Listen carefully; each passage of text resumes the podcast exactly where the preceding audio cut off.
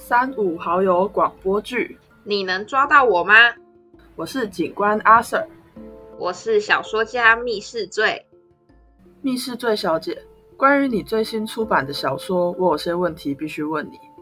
我原本以为是记者访问，结果怎么会是警察来呢？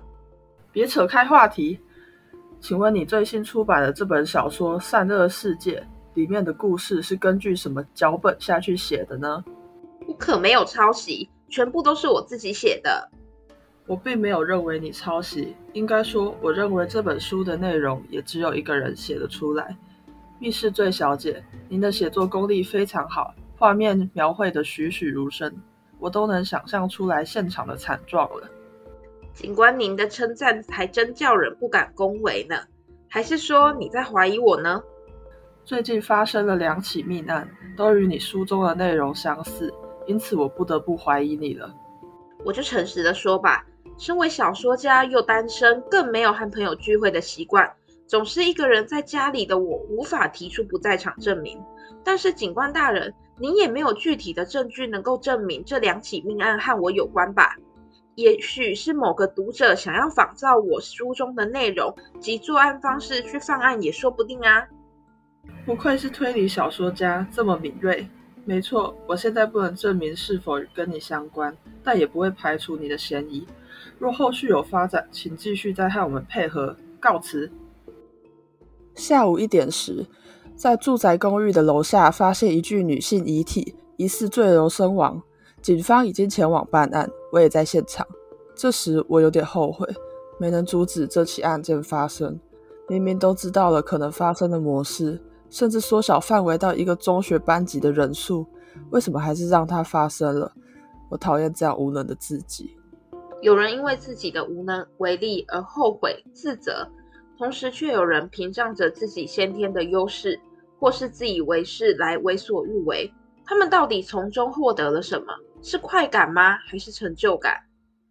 这名死者名为安奈，是一名普通的上班族，平时善尽自己的本分。除了工作之外，没有另外与人交往。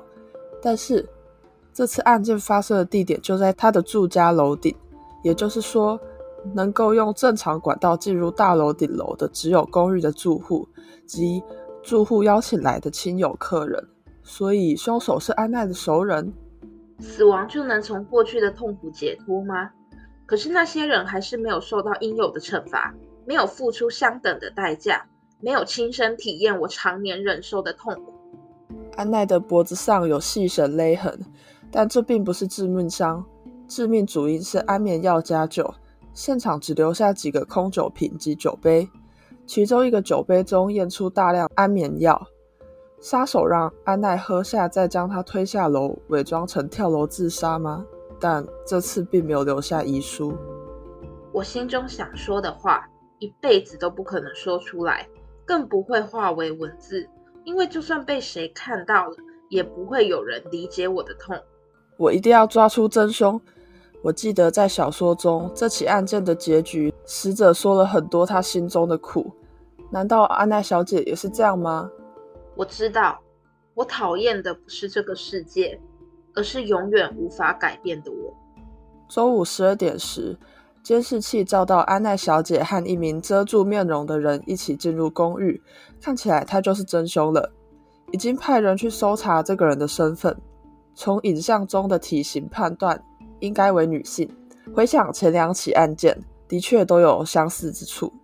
进入末世大船房间的防务人员是女性，沙罗失踪的新助理也是女性。每个案件都有出现细绳勒痕在某具遗体的脖子上，但现场都没有细绳状的物体，看来是一个凶手随身携带的物品。